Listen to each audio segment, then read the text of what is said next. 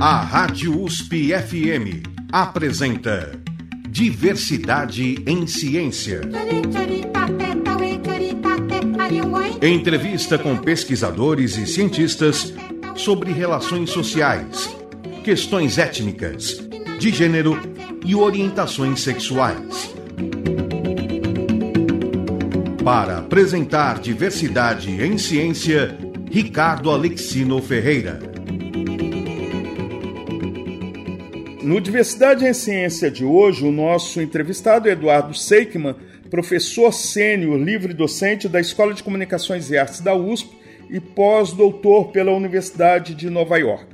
Ele é autor dos livros Estética da Comunicação Musical e do Tempo Musical, os dois lançados pela editora Via Lettera.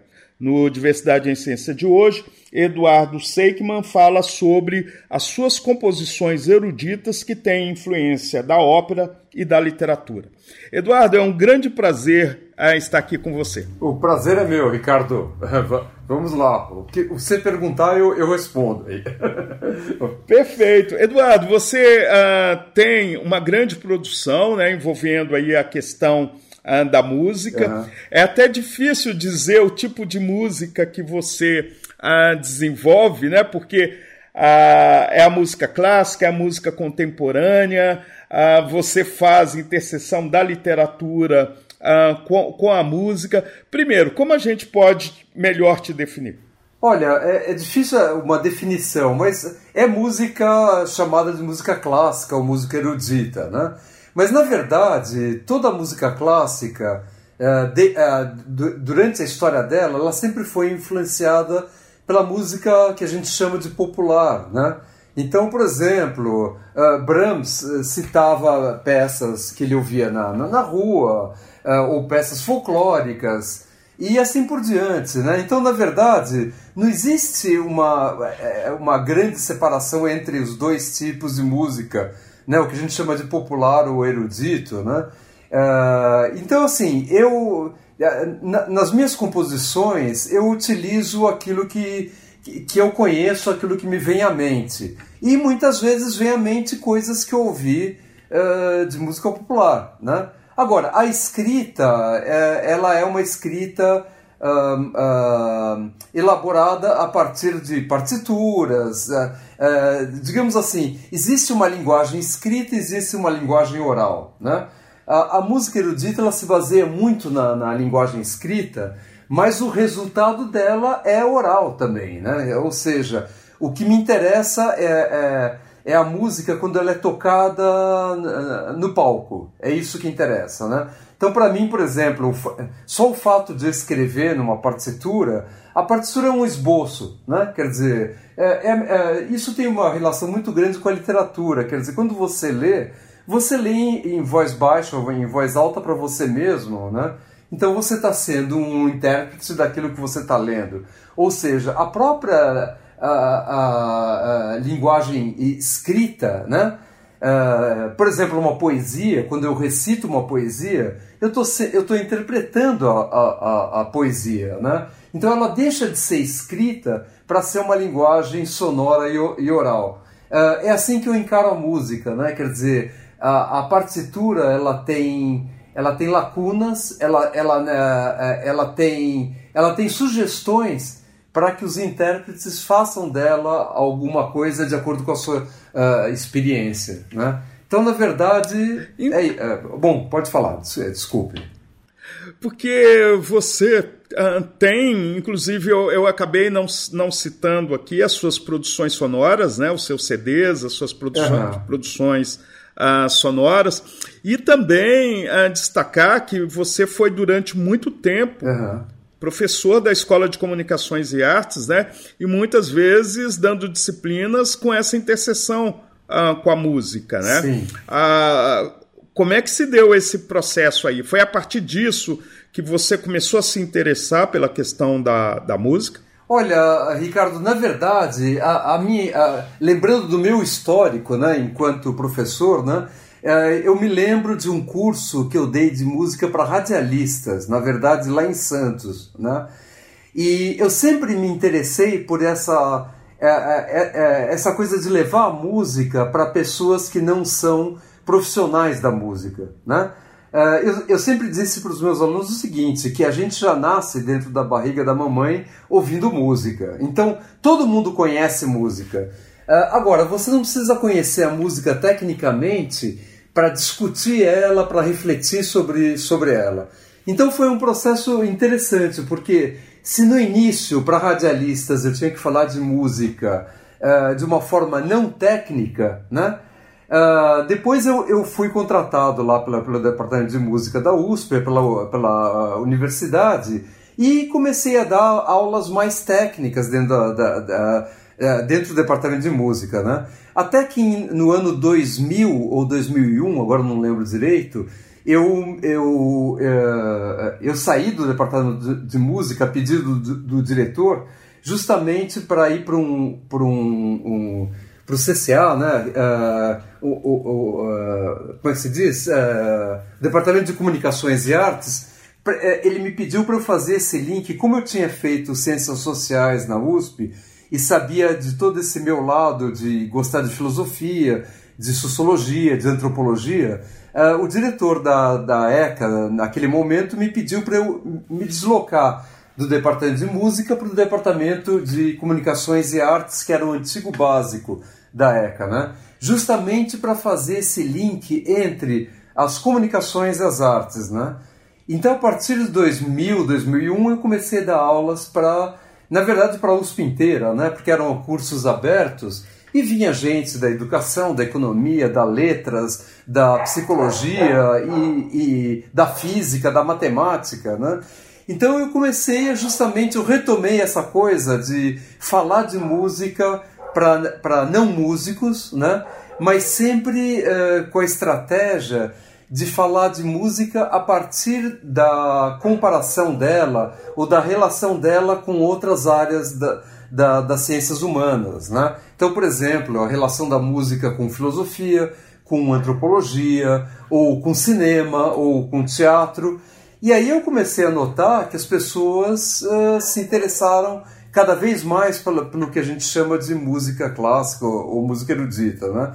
Então, por exemplo, às vezes eu levava óperas né, na, na, nas salas de aula e uh, fazia relações de, da, da ópera com a literatura, com o teatro. Né? Então, assim, para o uh, meu contentamento, de repente eu, eu via alunos discutindo óperas nos corredores, ou uh, indo no teatro para assistir ópera, ou para ouvir música clássica. Então, foi esse momento para mim foi um, um, um, momento super importante e que mudou também a, a minha maneira ou, digamos assim, eu, eu comecei a, a utilizar repertórios uh, que faziam justamente esse link né, de, uh, uh, entre a música clássica e a literatura e o teatro e, a, e, e o cinema, por exemplo. E já que você está citando isso daí, você nos trouxe uma seleção musical, né? Composições uhum. suas, né? É, essa interseção entre a música e a literatura, você tem um trabalho com a obra de Clarice Lispector, Sim. né? Ah, o que, que, podemos ouvir nesse sentido? Não, ouvir ainda não, porque eu estou passando a limpo a, a, ópera. Ela foi a última peça que eu escrevi, levei três anos escrevendo, né? Mas é uma peça super interessante, né, que se chama A Pecadora Queimada e os Anjos Harmoniosos. Né? É, bom, enfim, é, o tema é Inquisição, né, Ricardo? Quer dizer, é uma pecadora que vai ser queimada, é, só que o interessante da peça da Clarice é que todos aqueles que, que vão acusar a pecadora, na verdade, eles vão se acusar, porque a, a pecadora, do início ao final da peça de teatro, ela não fala absolutamente nada. É, o sacerdote fala, o marido que foi traído fala, o amante que foi traído uh, uh, se sente traído porque ele não sabia que ela era casada, também fala. E na medida em que todos em torno dela vão acusando e vão, vão falando, na verdade o espectador percebe que eles estão se acusando, né? Quer dizer, estão uh, notando o preconceito das pessoas, enfim. Uh, só tem um momento na peça em que ela abre um sorriso e que incomoda absolutamente todo mundo. Né? É. E trabalhar, por exemplo, a Clarice, a Clarice Lispector, né? Ela já não, ela não é muito ela, ela não se dizia, ela se dizia hermética, uhum. né? você conseguir decodificar a Clarice no universo musical foi muito difícil? Foi. Eu, eu, o, o, o meu procedimento em geral, Ricardo, é estudar muito o que está em torno da, do texto que eu vou utilizar. Então, por exemplo, eu fui ler uh, tratados e comentários e análises sobre a peça da, da Clarice. Né? Então, tudo isso compõe um universo em torno do texto. E é só a partir desse momento de, de ter uh, lido muito, de ter lido todas as análises, de pensar sobre o texto teatral, é que eu começo a, a escrever, entendeu? Isso também aconteceu, por exemplo, com uma, uma cantata uh, que vai ser feita o ano que vem pela USP, né, pela orquestra da USP, que se chama uh, O Tombo de Colombo, uma saga terraplanista. O texto, uh, na verdade, é do Zélio, Zélio Alves Pinto, o irmão do, do Ziraldo, né? Eles têm um livro que se chama O Navegador e o Príncipe, e eu utilizei a primeira parte do livro, que é a do navegador, que acredita que a Terra é plana. Então, Colombo acredita que a Terra é plana e as três caravelas vão sossobrar no, no fim do mundo. Elas vão afundar. Né? É, e, e o, o, te, o, o, livro, na verdade, é do Zélio, é, ilustrado pelo Ziraldo, né? E isso vai ser feito o ano que vem. Eu tô, eu tô agora em vias de orquestrar a, a, essa peça, né? Foi, foi feita para piano e todas as vozes, e agora estou escrevendo a orquestração, né? Uh, mas enfim, uh, o que, que eu tive que fazer? Eu fui ler o diário é, de Colombo, eu fui ler os livros que falam sobre a viagem de Colombo e assim por diante, né? E, e, só a partir daí é que eu começo a, a escrever a, a, a, peça, né? Tá? Então tem, tem todo um estudo em torno uh, para as ideias virem à, mente, até que chega uma hora que eu falo assim, tá na hora de começar. E aí eu esqueço tudo que eu li, tudo que eu uh, reli, né? E aí a, o interesse é justamente é deixar rolar a, a, a, música, né? E o que, que você nos sugere ouvir agora? Bom, a gente pode ouvir, uh, já que você está falando em literatura, tem uh, duas peças que eu posso sugerir. Uh, Amok, uh, para violoncelo solo. Amok se escreve A-M-O-K, né? É, um, é um texto do escritor Stefan Zweig. Né? É um texto pelo qual me apaixonei, aliás, uh, eu, eu me apaixonei pelo escritor, pelo Stefan Zweig, que é um grande escritor. Né? E Amok tem um significado, uh, tem vários significados, na verdade. Né? Se não me engano, é um termo uh, indonésio, Ricardo, que é, é, é um acesso de loucura que a pessoa tem, ela sai correndo e muitas vezes matando as pessoas que estão pelo caminho. Né? É, é um acesso de loucura. Né? E o conto do, do Stefan Zweig se chama Amok mesmo. Né? Você sabe que em inglês ele, é, é, fica mais fácil da gente perceber o sentido. Né? Uh, em inglês, to run amok é, é, é correr desenfreadamente. Né? e num acesso de loucura. Mas também, o que é interessante, né? É, você pode dizer uh, uh, His imagination ran amok, ou seja, a, a sua imaginação voava livremente, né? Então esse amok tem essas, esses, esses vários sentidos, né? O sentido de uh, ter um acesso de loucura, mas também ter um acesso de deixar a imaginação uh, correr livremente, né? Que é o que eu faço nas minhas peças, né? É, ela é praticamente a composição para mim é como um improviso escrito, na verdade, né? Claro que depois desse improviso eu retomo a partitura, chega no dia seguinte eu tenho que reescrever coisas que não ficaram legais, né? Então eu deixo a imaginação correr, mas ao mesmo tempo uh, tem todo um trabalho muito uh, minucioso de reescrever aquilo que eu deixei correr livremente, né? Uh, ah, por exemplo, em inglês, quando você fala prices were running amok, é quando os preços estavam descontrolados, né? Então esse descontrole é, é justamente o sentido da, da, da, da palavra amok, né? Então vamos ouvir aí o Amok, tá. né? e depois comentamos mais uh, onde ela se encontra, né, uh, dentro do erudito, se ela é contemporânea. Então vamos ouvir e no próximo bloco você faz mais comentários a respeito dessa sua obra. Perfeito.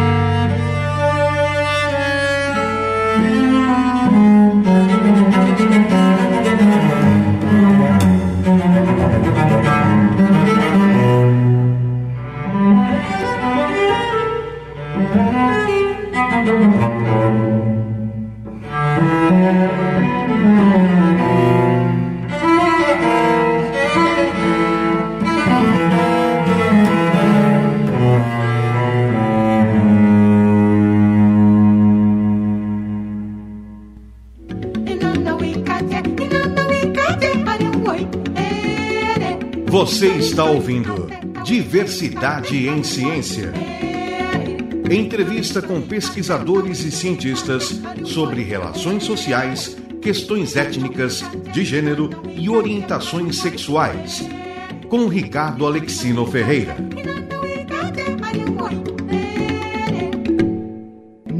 Diversidade em Ciência de hoje, o nosso entrevistado é Eduardo Seikman. Ele é professor sênior, livre-docente da Escola de Comunicações e Artes da USP e pós-doutor pela Universidade de Nova York. A Eduardo Seikman é, é autor dos livros Estética da Comunicação Musical e Do Tempo Musical, os dois lançados pela editora Via Lettera.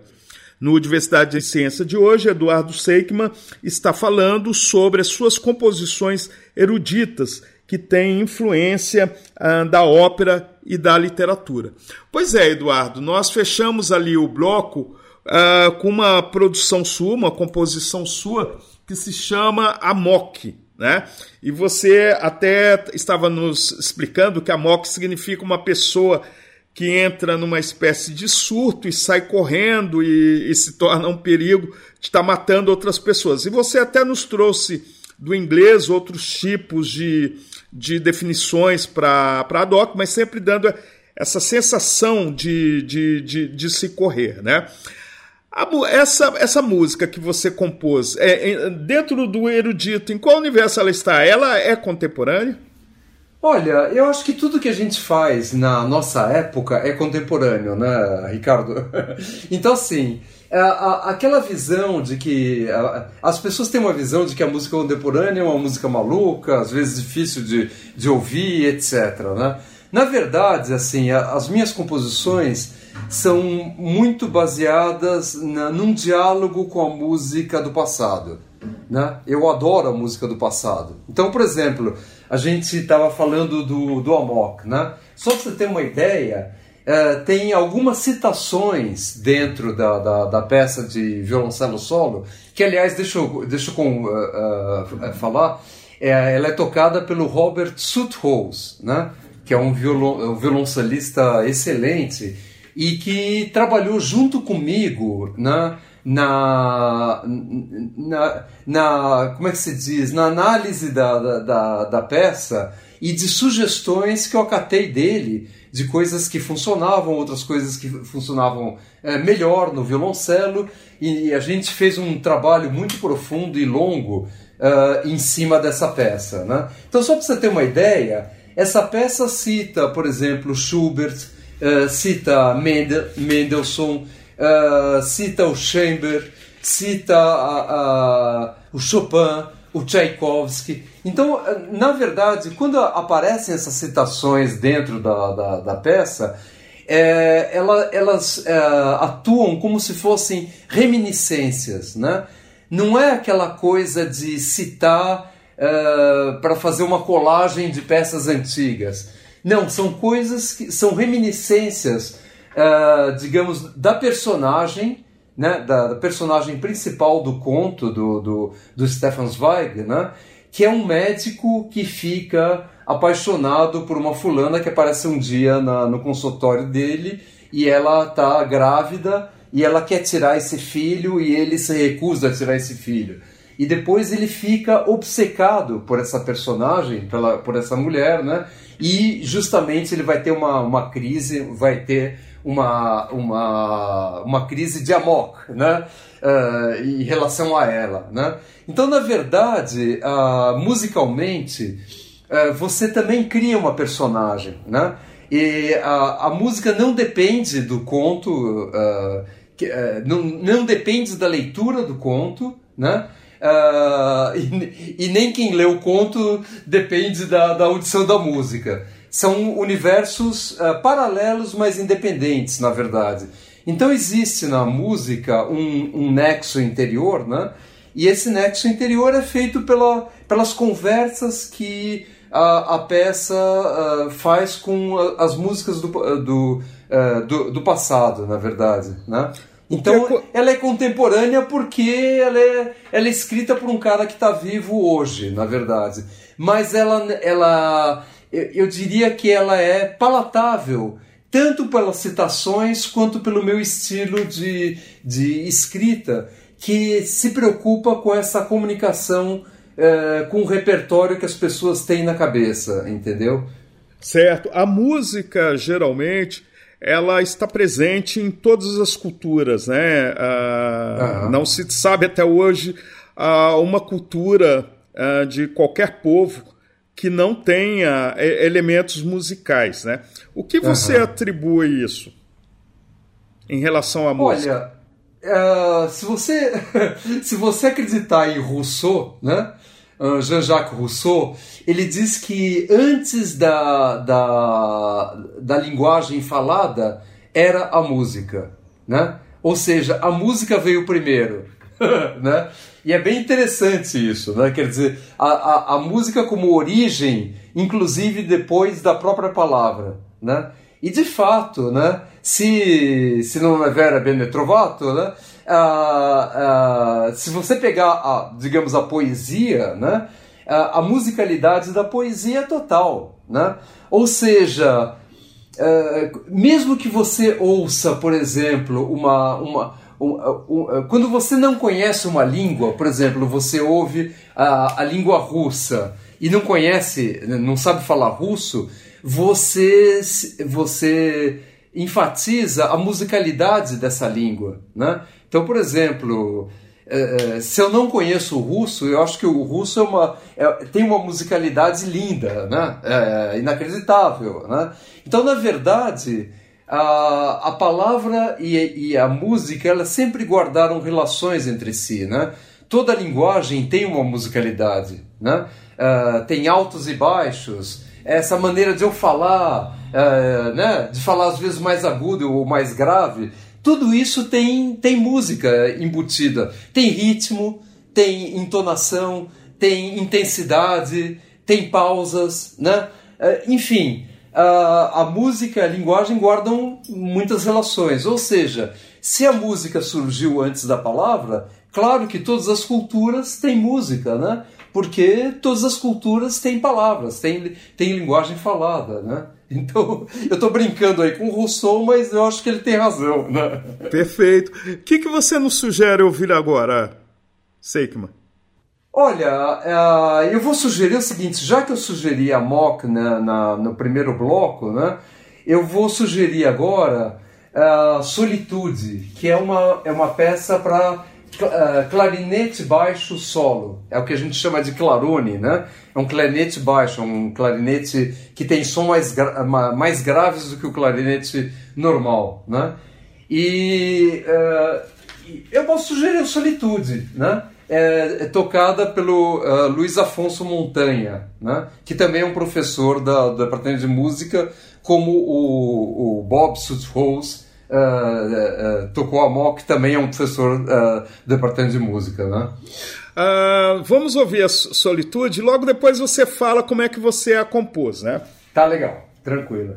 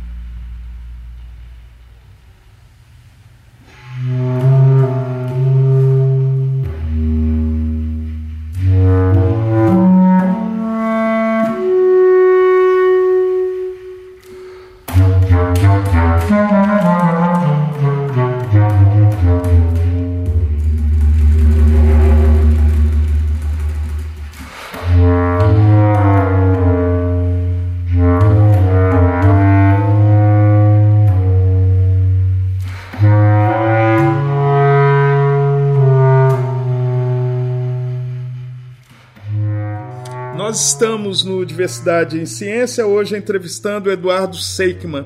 Ele é professor, livre docente, pós-doutor ah, dentro do campo musical e é professor sênior da Universidade de São Paulo. Pois é, Eduardo, nós ouvimos aí né, a, a música Solitude, que é uma composição ah, sua, e uhum. você disse que ela é executada por clarinetes. Né? Uhum. E no caso, a, qual que é a história da solitude?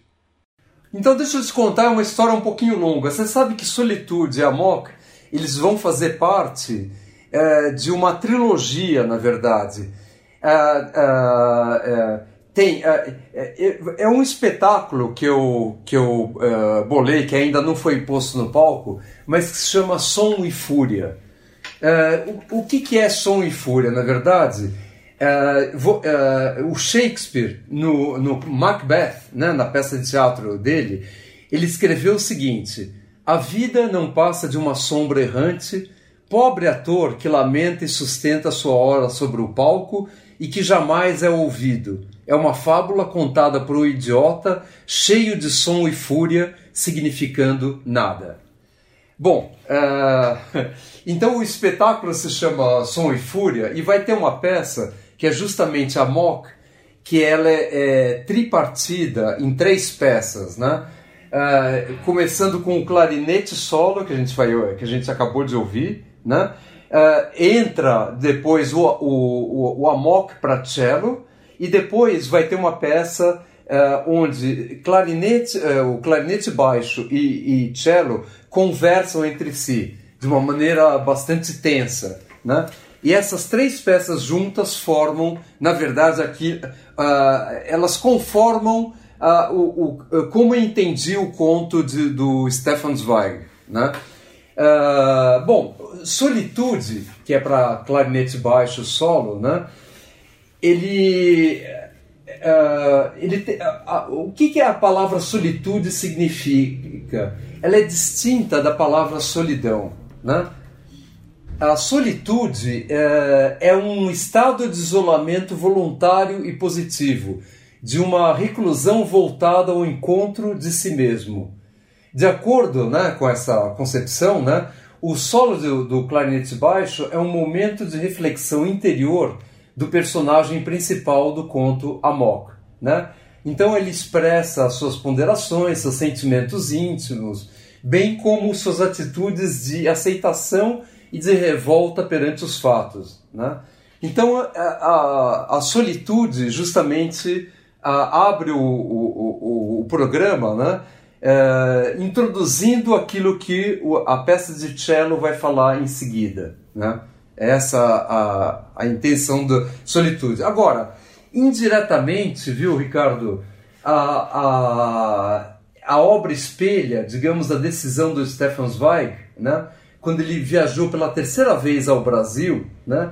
ele resolveu se exilar no, no Brasil. Né? Então, é, essa solitude do Stefan Zweig permitiu uh, a ele re refletir a respeito dos caminhos que o mundo tomou sob a barbárie nazista, né? e que o impulsionou a escrever obras como O Brasil, País do Futuro, que é de 41, né? e O Mundo que Eu Vi, é Memórias de um Europeu, que é de 1942. Né?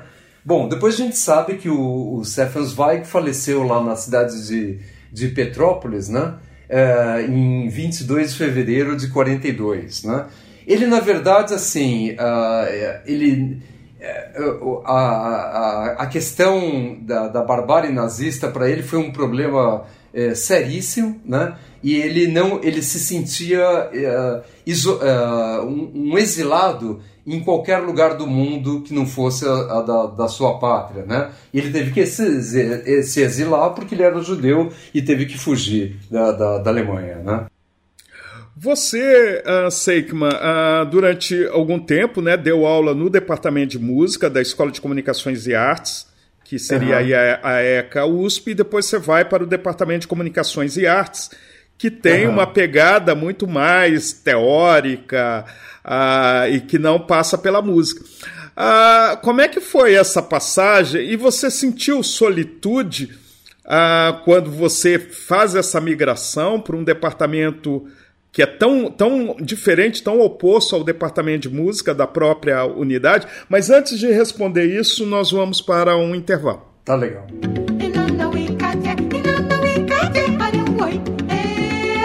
Você está ouvindo Diversidade em Ciência. Entrevista com pesquisadores e cientistas sobre relações sociais, questões étnicas, de gênero e orientações sexuais com Ricardo Alexino Ferreira.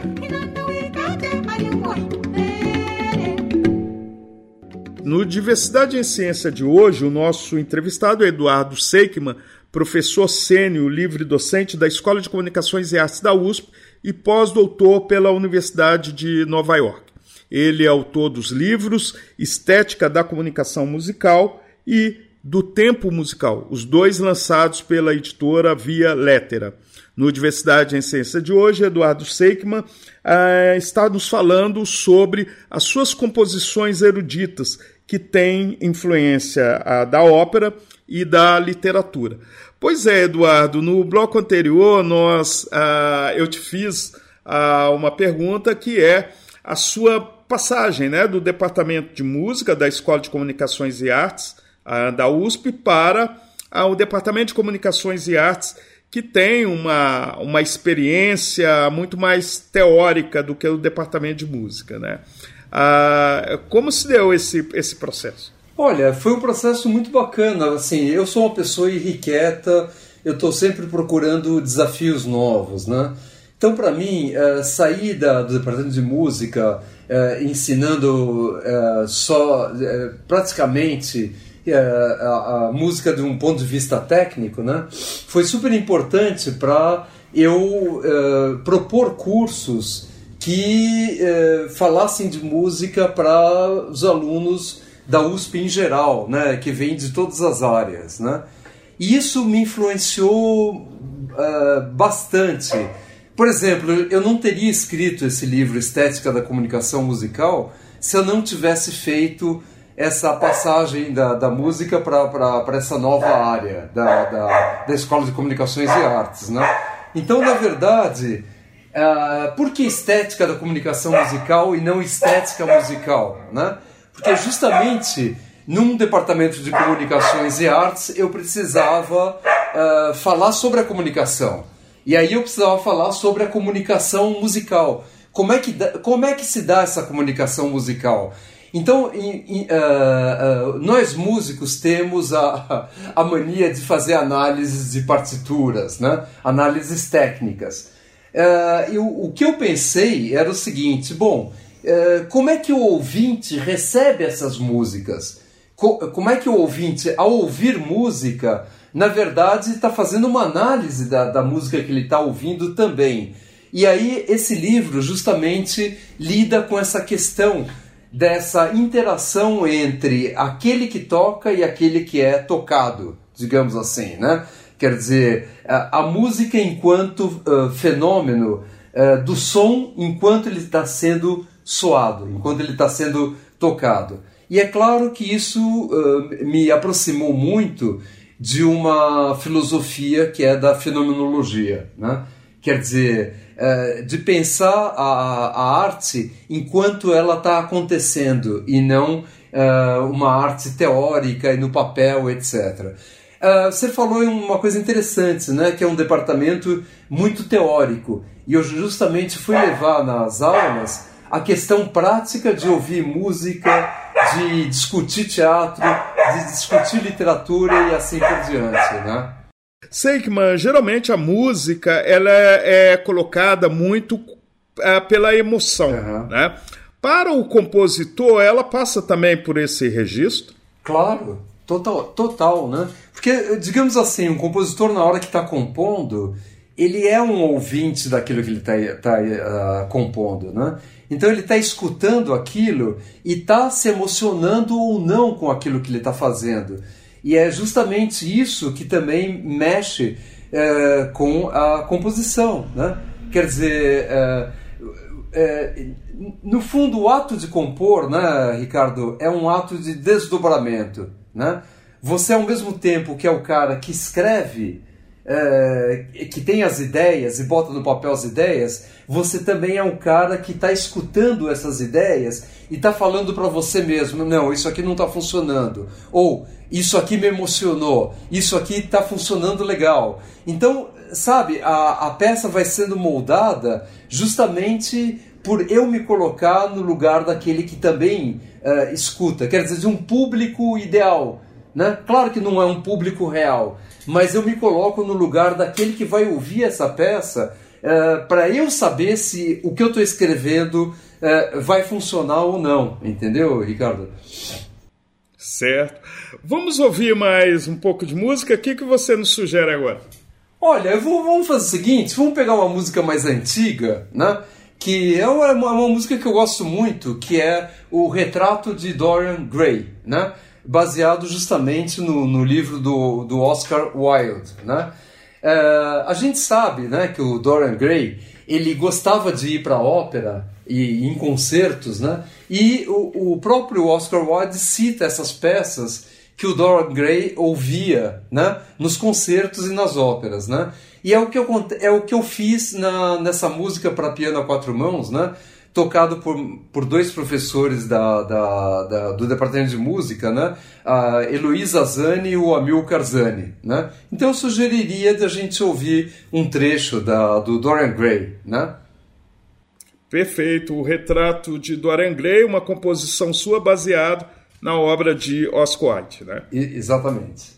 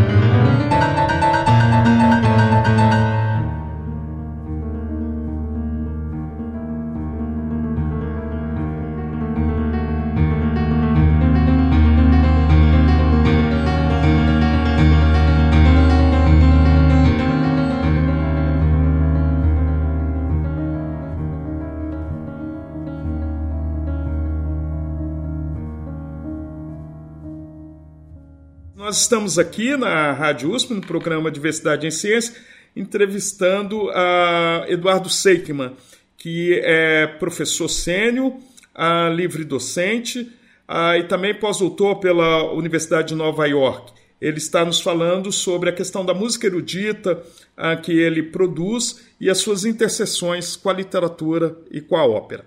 Pois é, Eduardo Seikman, nós ouvimos aí uma das suas composições, o retrato de Dorian, Dorian Gray. Uh, essas transposições da literatura, né, porque você tem a experiência agora com a, com a Clarice Lispector, que uh, é, uma, é uma autora difícil, né? Uh, e você traz também o Ascoide, né? Essa transposição da literatura gera em você uh, uma necessidade de muita reflexão para não para não distorcer a, a, obra original do escritor? Não, olha, eu acho que não, não existe a distorção, né? Eu acho que todas as obras, né, Ricardo, elas sempre estão conversando uh, com, com outras obras. Então, por exemplo, quando eu escrevo música, Uh, eu estou conversando com a literatura, estou conversando com uh, obras musicais do passado, estou conversando com a minha experiência enquanto minha, a minha própria biografia, enfim, a, as artes elas não são, não são uh, digamos, uh, coisas estanques, né?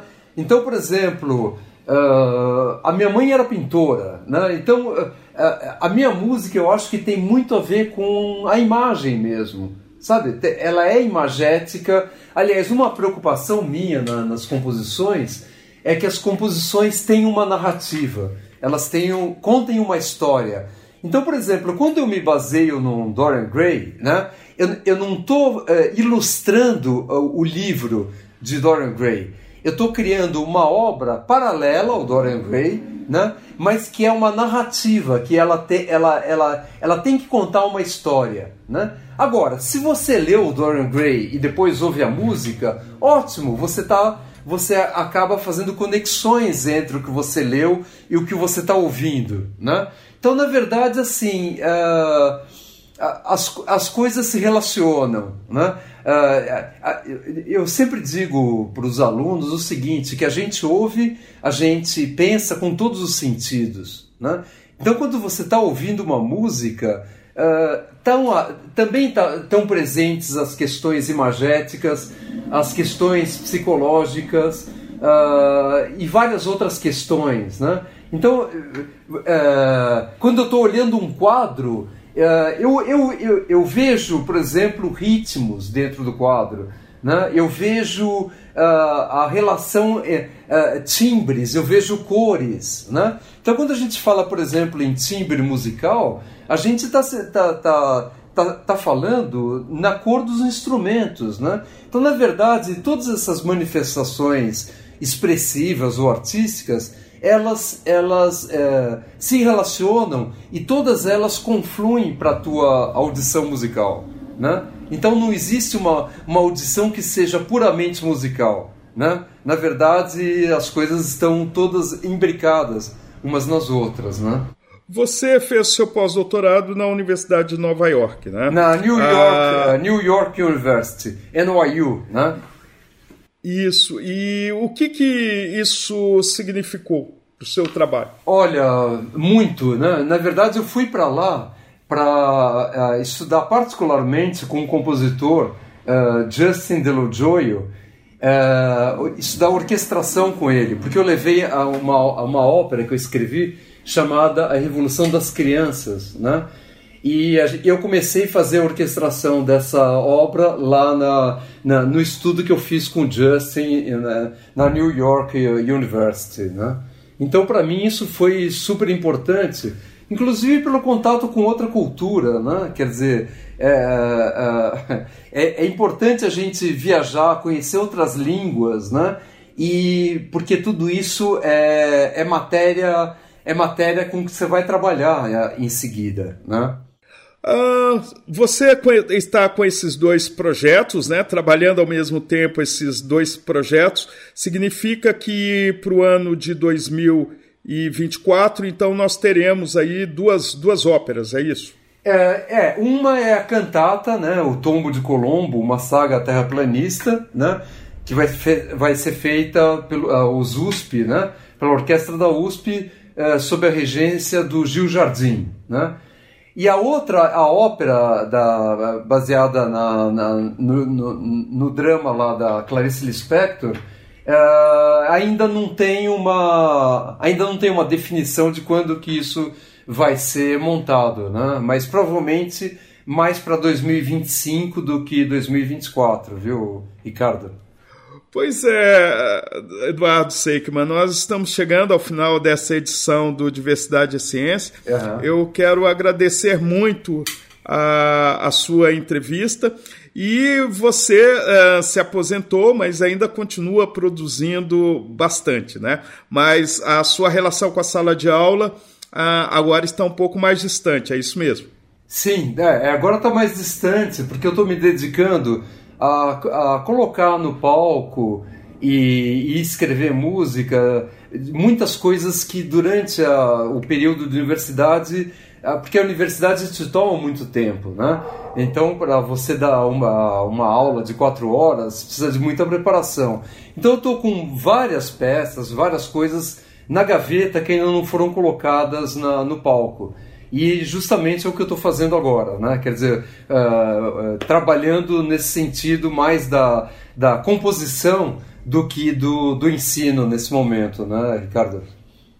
Muito obrigado, Eduardo Seikman. Foi um grande prazer poder conversar com você. Oh, eu, Volte mais vezes. Eu, eu que agradeço, viu? E adorei a oportunidade e pode me chamar uh, outras vezes se precisar, tá bom? Estamos aí firmes, tá bom? Será um, será um grande prazer. Nós chegamos ao final de mais uma edição do Diversidade em Ciência, que teve como entrevistado Eduardo Seikman, professor sênior livre docente da Escola de Comunicações e Artes da USP e pós-doutor pela Universidade de Nova York. Ele é autor dos livros Estética da Comunicação Musical e o outro livro do Tempo Musical, os dois lançados pela editora Via Lettera. No Diversidade em Ciência de hoje, Eduardo Seikman falou sobre as suas composições eruditas, que têm influência da ópera e da literatura. O Diversidade em Ciência tem produção e apresentação de Ricardo Alexino Ferreira, operação de áudio João Carlos Megali. A música tema Chori Chori, apresentada no Diversidade em Ciência, é dos indígenas Jaboti de Rondônia, resgatada e reelaborada pela etnomusicóloga Marlui Miranda no CD Iru. Entre em contato conosco pelo site radio.usp.br. Até o próximo programa. A Rádio USP apresentou Diversidade em Ciência com Ricardo Alexino Ferreira. O programa das relações sociais, das questões étnicas, de gênero e orientações sexuais. Porque discriminação é falta de conhecimento.